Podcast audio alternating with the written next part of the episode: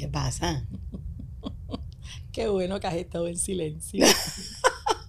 Desde tempranito en la mañana estás... No para, muchacho Dios. Empezando la mañana. El silencio es oro. Que, que yo lo necesitaba. Mira qué bueno que hoy vamos a hablar de la importancia del silencio.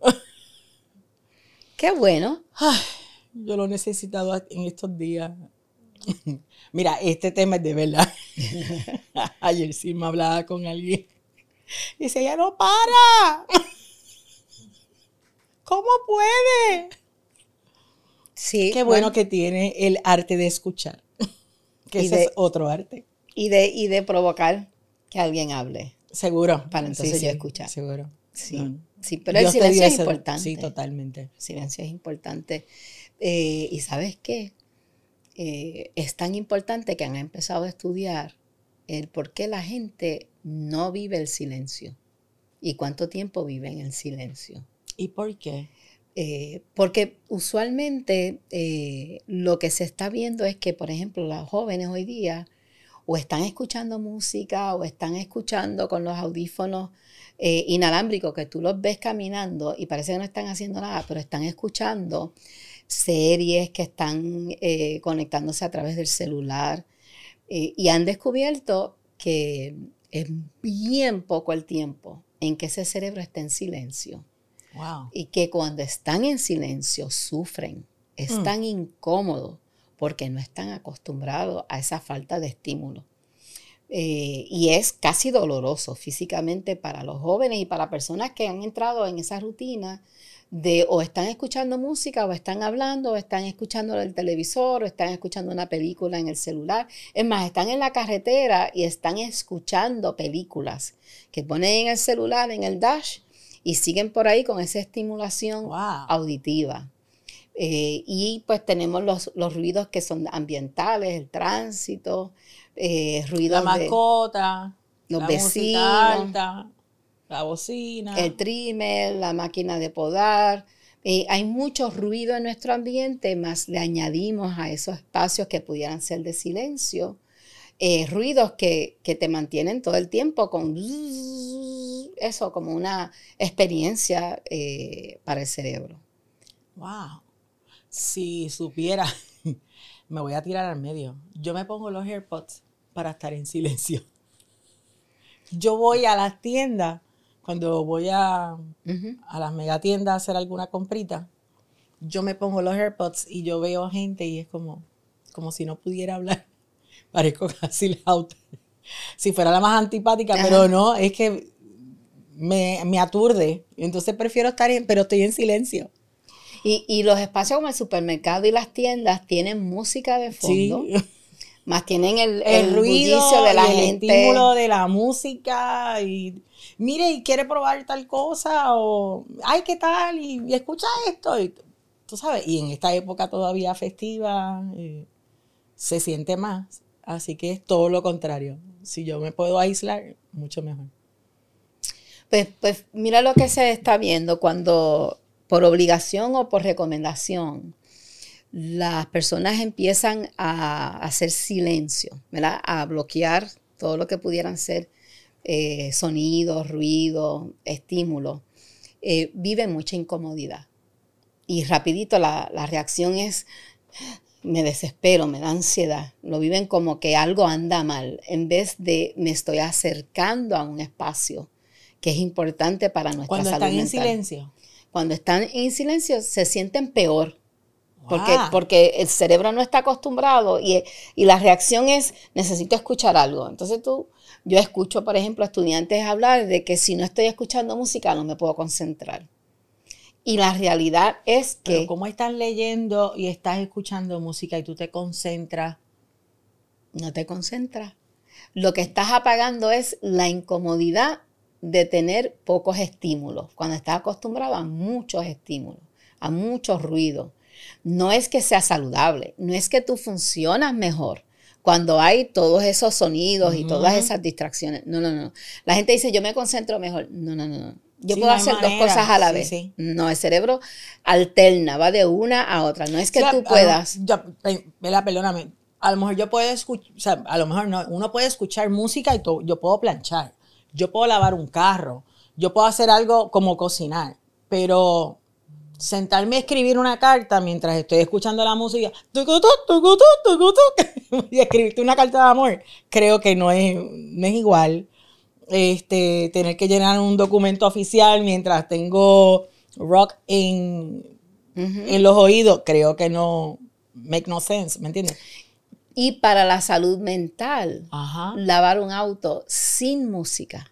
También es fabuloso. Porque puedes concentrarte Sí. en una tarea que es sencilla y repetitiva.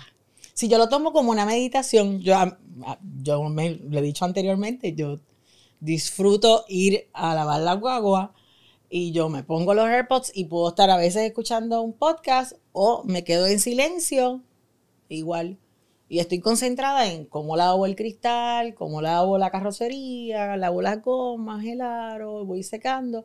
Y yo voy repasando lo que tengo pendiente en la agenda, lo que quiero hacer, qué se me quedó, que tú sabes, otras cosas. Y resuelvo el mundo Pues- en, esa, en esos 45 minutos. Pues estás a mitad de camino. Cuéntame. Porque en el silencio estás escuchando tu propia voz y estás leyendo, Okay. estás eh, procesando información, no estás en silencio. Y silencio es no pensar, estar mindfulness. Y la mayoría de la gente dice imposible que yo haga en Sí, cero, en podría, blanco, podría. ¿verdad? Sí. Entonces, ¿qué te ayuda a, ac- a acercarte, verdad? Tú estás pensando en más allá de mí, lo que estoy viviendo en el trabajo, las tareas que tengo pendientes, cuando no tienes ruido, ¿verdad? Pero si empiezas un poquito más adentro, ¿verdad? Moviéndote hacia un silencio donde no es lo que está fuera de mí, sino lo que estás está dentro de mí, pues te vas acercando más al silencio que es curativo, que es una relajación profunda, que entonces cuando sales de ese silencio puedes concentrarte mejor y tener más creatividad a la hora de buscar solución a problemas, eh, más creatividad a la hora de explorar otras maneras eh, para hacer lo que típicamente hace. Te libera, te libera. Fabuloso. Entonces, la incomodidad que la gente siente no es porque vas por mal camino, es porque no estás acostumbrado. Así que mientras más tú lo repitas, menos incomodidad vas a sentir y más tiempo puedes estar en ese silencio. Eh, me atrevo a plantear, eh, los papás tal vez habría que eh, ayudarlos a enseñar o, o enseñarles cómo hacerlo con los nenes desde pequeños, para que vayan ayudando a los nenes a vivir la experiencia de manera diferente, ¿verdad? Sí, sí, lo pueden practicar en periodos más cortos, más breves. Segura. ¿verdad? Eh, por ejemplo, mi hijo que déficit de atención, habla mucho, todavía habla mucho. De chiquita yo le decía, si tú quieres que yo te preste atención, yo necesito que me des cinco minutos de silencio. Ajá. Y para él era como que un castigo, uh, así como Cinco tengo que esforzarme para llegar a... Y entonces, ese practicar eh, lo puedes hacer dependiendo de la edad. Seguro. Pero de chiquitos, más chiquitos de 5 años, eh, no tienen la facilidad, la agilidad para escuchar sus pensamientos. Así que cuando mi hijo está en silencio, por primera vez que yo lo llevé en el auto y no me está hablando y no está diciendo, o sea, no está haciendo Sí, sí, ¿qué ruido, me preocupo, le digo, ¿tú estás bien? Y me dice, sí. ¿Y qué tú hacías? Pensando. Ay, qué Entonces ya es como que ya está en otra etapa. Sí, Él ahora puede registrar sus pensamientos. Y nos pasa como adultos, ¿verdad? Si no haces silencio no vas a, a registrar, porque no es escuchar. Hay gente que escucha, hay gente que observa, ve, es un estímulo visual. Y hay gente que siente, pero es registrar. ¿Cómo tú registras lo que tú estás pensando? Y nosotros tenemos como 300 pensamientos por minuto. Así que lo que tú estás, re- 300 por minuto. lo que tú estás registrando Es una bobería. es bien poquito, bien poquito. Así que lo que tú puedes, cuando tú haces silencio y a- lo que le llaman atención plena, ¿verdad? Atención plena es atención plena hacia adentro o hacia afuera. Pero el silencio que queremos que la gente explore y practique, es el silencio donde tú empiezas a registrar cómo te sientes, cómo se siente tu cuerpo. Por eso lo que les, les recomienda mucho es concéntrate en cómo tú estás respirando, cómo se sienten tus pulmones, cómo se siente eh, tu vientre cuando te llenas de aire, ¿verdad? Porque la, la respiración más consciente de, de qué está pasando contigo. Sí, cuando estás respirando se supone que es como la pera, se va inflando eh, la barriga y, sueltas el aire, vas recogiendo vas encogiendo los pulmones, eso es vaciarlos, para que los bronquios entonces tengan espacio para recibir, oxígeno.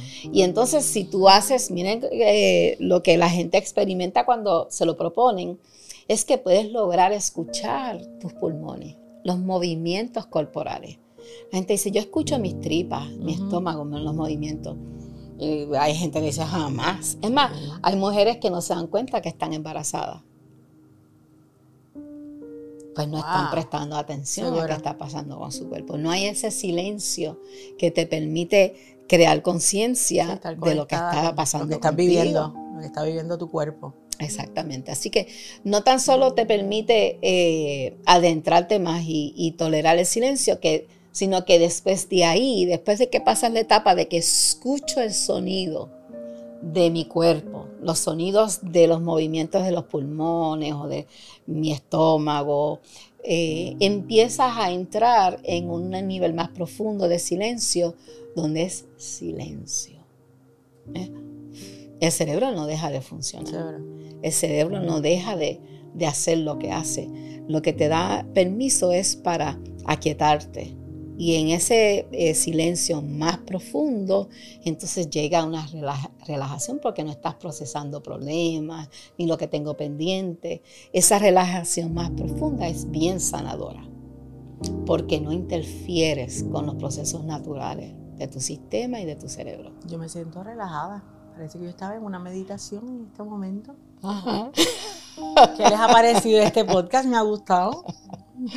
Entonces, en ese silencio la gente eh, habla de un trance hipnótico, donde te desconectas del pasar del tiempo, de las sensaciones de tu cuerpo y estás como en un espacio como en limbo, como flotando y no interfieres. Y la base de eso es que nuestro cuerpo, nuestro cerebro tiene tantos procesos sanadores que nosotros bloqueamos porque estamos pendientes de otras cosas, porque lo queremos hacer de nuestra, a nuestra manera, que obstaculizamos los procesos de sanación mm. y obstaculizamos los procesos de crecer, de desarrollarnos, porque estamos pensando que todo es un problema, que todo es una crisis.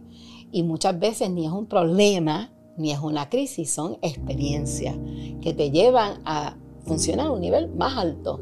Pero si estamos peleando todo el tiempo con nuestra realidad. No somos bomberos. No hay que apagar fuego.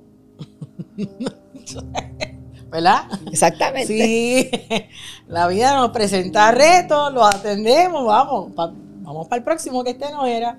Sí, y uno le, uno le dice a los jóvenes, Tú sabes, cuando tú ganas y, pasas una etapa de un juego, la próxima no es más fácil.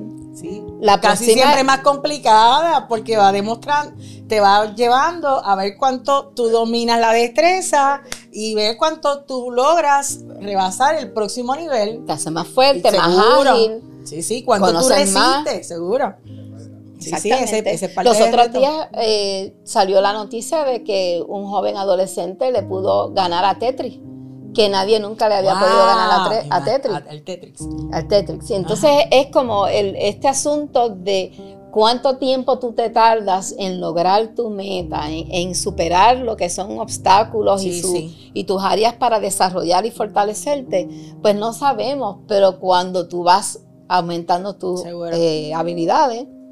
Sí, va practicando, porque es un asunto de práctica, entonces quieren dominar la técnica sin practicarlo. Lo vi con un nene de Robbie eh, eh, estuvo haciéndolo en no sé cuántos segundos y él le dijo al papá, ahora lo quiero hacer con los ojos vendados. Porque él logra registrar los colores, como la nena que lee libros con las manos sin mirar. Con las manos sin mirar, que conocemos. Eh, él logra identificarlo, le vendaron los ojos y lo hizo en segundos. Y la razón por la cual quieren es porque da mucho placer. ¡Wow! La dopamina y anticipar que tú te estás acercando a una meta te da, uh, te inunda el cerebro de, de esas hormonas que dan placer profundo. Qué fabuloso. Sí, sí. qué Así que por eso es que la gente quiere. Ok. Eh, así que si, en- si practicamos llegar a ese silencio, eso nos permite ser más efectivos, más ágiles y también disfrutar más. No es, esa incomodidad inicial es como el que hace ejercicio en el gimnasio y le duelen los, los músculos y le salen todos los achaques y dice, no, no, no, no voy a hacer ejercicio porque sufro. No, no, no. Eso es un proceso en lo que tú vas adiestrándote, acomodándote, acostumbrándote a otro nivel de funcionamiento. Fabuloso, fabuloso. ¡Eh! Recuerda que nos pueden escribir a info arroba doctorabienestar.com y será hasta la próxima. Un gran podcast. Mm.